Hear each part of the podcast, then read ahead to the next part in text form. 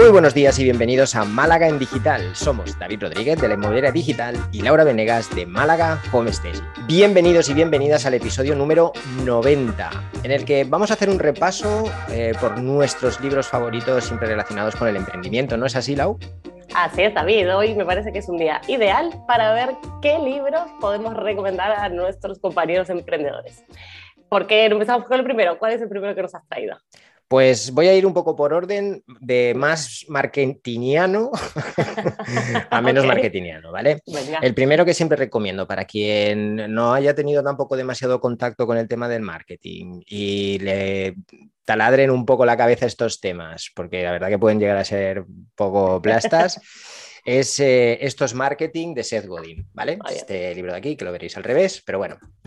Eh, Seth Godin yo creo que traslada muy bien eh, lo que serían los fundamentos de, un marketing que podríamos llamar evergreen, que obviamente todo va cambiando y todo va evolucionando y las técnicas y las herramientas y todo esto, pero yo creo que se trata de un libro de fundamentos, es decir, de cosas que con sus peculiaridades y con sus matices eh, son válidas tanto hace cinco años como son válidas hoy, como serán válidas de aquí a cinco años. Entonces es, un buen, es una buena aproximación a empezar a entender qué es lo que es realmente el marketing, que no es tanto ventas como muchas veces pensamos, y cómo podemos afrontar, pues eh, ya bien empecemos un negocio, bien empecemos a, ganar un poco de dinerito y digamos, oye, pues quiero invertir más en marketing, pues cómo lo tenemos que, enfocar.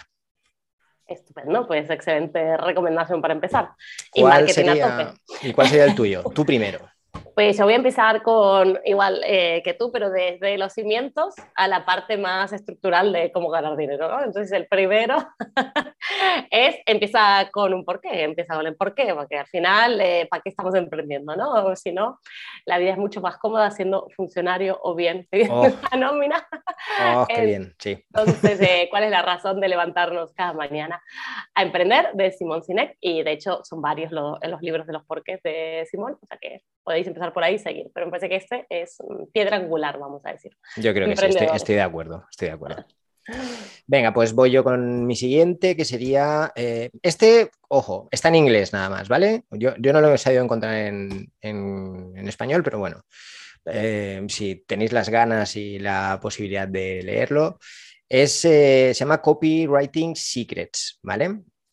Como veis, mi pronunciación en inglés es una da pena, o sea que yo lo he podido leer, tampoco requiere un, gran nivel. Este libro es de, bueno, está escrito por Jim Edwards, que es un, es un copywriter estadounidense, si no me equivoco, y sale, este libro sale a través de la academia, entre comillas, de Russell Bronson, que quizá os suene más por todo el tema de funnels, embudos y este, toda esta historia. La cuestión es que también lo mismo, mm, Jim va a los fundamentos del, copy, da muchísimos ejemplos, lo explica todo de una manera que yo creo que cualquiera haya escuchado copywriting mil veces o lo haya escuchado una sola vez, puede entender un poquito dónde está la importancia de esta, de esta técnica de marketing sobre todo cómo se relaciona con el resto de espectro de cosas eh, relacionadas con, con, el marketing de nuestro, de nuestro negocio. Así que esta sería mi segunda recomendación en la escala de libros de marketing. Muy bien. Copywriting, very, muy importante, muy importante también. Yo creo que sí. Pues mi segundo libro, ahí estuve, tuve un poco de debate, ¿eh? pero es Tráguese ese sapo de Brian Tracy, porque eh, realmente hay que hacer lo importante. Antes que lo urgente, antes que lo que nos gusta, antes que lo divertido, pues hay que hacer lo importante. Entonces, bueno, este es un libro que entretenido, muy fácil de leer, muy pequeñito, muy cortito, eh, que nos hace muy bien a enfocar ¿no? prioridades y eso sí que me parece importante. Como emprendedores tenemos que tener las prioridades bastante, bastante claras para el día a día y la semana a la semana. Totalmente, totalmente. Aunque no, no creáis que tenga mucha relación con el tema ventas y clientes y tal, yo, creo que es una de las lecciones más, más importantes que cualquiera puede aprender y mejor aprenderla desde el principio que no cuando te has pegado la leche un año o dos años después. Totalmente.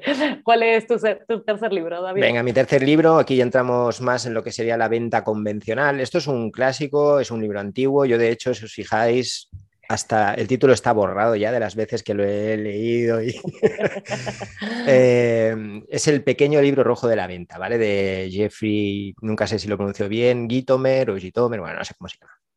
La cuestión es que este libro también ataca los fundamentos, en este caso al fundamento de lo que es la relación directa con el cliente, lo que es la venta de toda la vida, la venta tradicional, y sobre todo plantea pues ese cambio, esa evolución de hace ya bastantes años en los que pasamos de un, de un modelo de empresa donde, que es producto céntrica, por llamarlo de alguna manera, ¿vale? donde lo importante, el foco y todo se pone en el producto y en cómo hacer que los demás lo compren, a, ese modelo que es cliente céntrico, que es no vamos a poner el foco en lo que queremos vender, sino vamos a poner el foco en a quién se lo queremos vender y entender bien sus necesidades y desarrollar productos y servicios que satisfagan sus necesidades y cómo afrontamos también la relación con esos clientes. ¿no? Entonces, también súper sencillo, lleno de gráficos, dibujos, ejemplos y demás.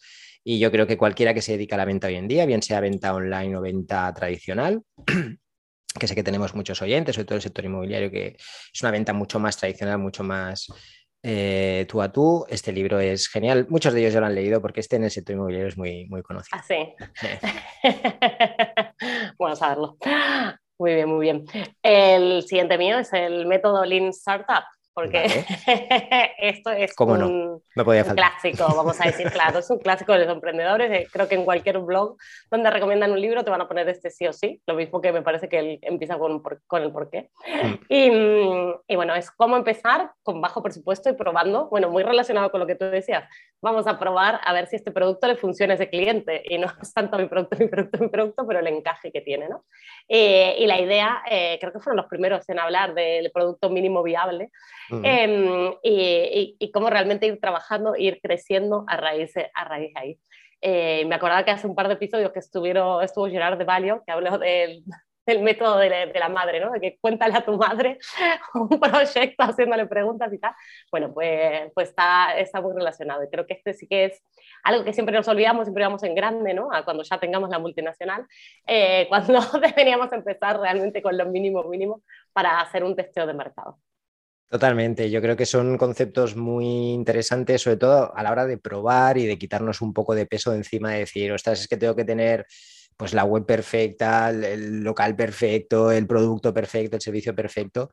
El problema es que, claro, esto de perfecto, muy bueno, muy malo, esto es un poquito subjetivo. Entonces, al final lo que importa es cuál es la percepción que va a tener el cliente de ese producto y de ese servicio y, y con el Lean Startup pues lo podemos medir un poco, un poco mejor. Vale, genial. Eh, yo sigo con. Estoy entre estos dos. Por orden no lo sé, pero bueno, voy a empezar con este. Eh, el arte de la persuasión. Vale, esto fue un descubrimiento realmente porque había escuchado hablar de este libro, pero me sonaba como mucho de autoayuda. Así, un poco libro de autoayuda gasolinera. En realidad, no, en realidad es un libro que sobre todo habla de, generar valor, de, atraer en vez de, de perseguir, ¿no? Huir un poco de esa venta tradicional y, centrarnos un poco en lo de hoy, ¿no? que, que son las relaciones entre, entre empresas y clientes vamos a decir, marketing new age o algo así. Es que claro, la moda de creemos valor. Eh, al final siempre giramos en torno a lo mismo, ¿no? Y, son diferentes perspectivas y todos estos libros, si los leéis, por ejemplo, si leéis estos cinco, os daréis cuenta de que muchas cosas coinciden. Si los tuyos también siempre habrán puntos en los que se habla de este tema, pero eh, diferentes perspectivas, diferentes maneras de afrontarlo, pero en realidad al final siempre es lo mismo. Es decir, eh, reduciéndolo mucho, nuestro negocio, nuestra empresa, nuestro producto no le importa a la mayoría de la gente tres pimientos. Entonces tenemos que de alguna manera crear valor alrededor y también que cuando nos den la oportunidad de mostrarles lo que hacemos, pues que lo hagamos pensando en que tenga una buena experiencia, en que disfrute ese producto, en ofrecerle quizá más valor del que espera recibir, pues para que ese negocio pueda prosperar y crecer, porque esa persona luego nos va a recomendar, porque en fin, darle un punto más de no de tengo que vender mucho y convencer a la gente y, vender aires acondicionados donde nunca hace calor o, calefacción donde nunca hace frío, ¿no? Entonces, irnos más un poco hacia la parte de experiencia y un poco a la parte de, pensar en, en el cliente y qué podemos hacer por él. Pues muy bien, estupendo. Y mi siguiente libro, sí, no, último, no, me faltan dos, ¿no? Ah, te, faltan dos. te empezaste tú, así que. Ok, cierto. Penúltimo, entonces.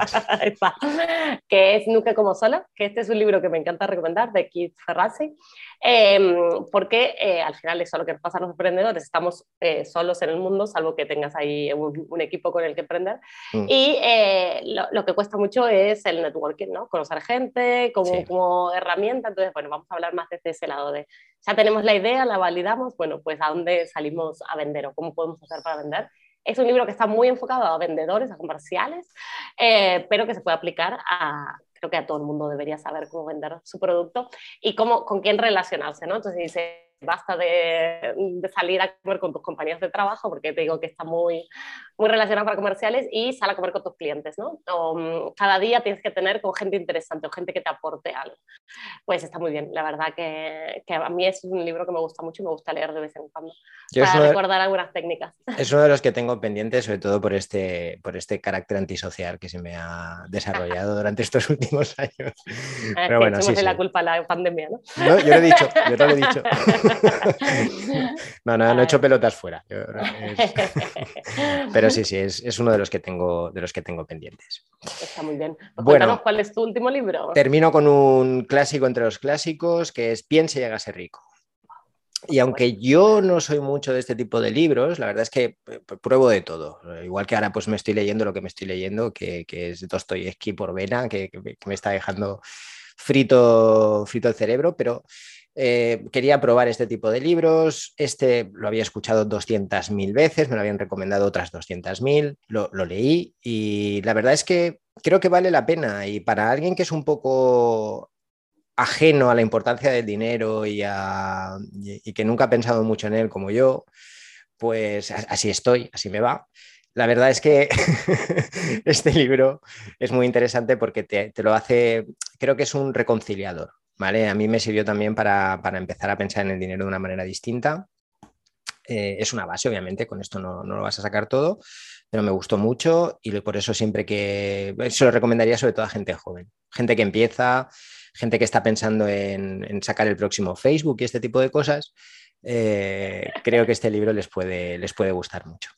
Mira, a mí ese libro que es como los packs cuando uno empieza a mentir, cambio de mentalidad, etcétera, etcétera, eh, que te recomendaban. Y ese es un libro que se me quedó atragantado varias veces hasta que, hasta que lo pude leer, porque es que es un libro tan anacrónico en la manera que está escrita, tan extremadamente machista, tiene tantas cosas negativas, pero luego sacas muchas cosas positivas. Entonces hay que mm, ponerse como, bueno, mira, es de otra época, ¿no? es un libro bastante antiguo. Tómatelo como una ficción que tiene, eh, que tiene una moraleja, por llamarlo de alguna forma.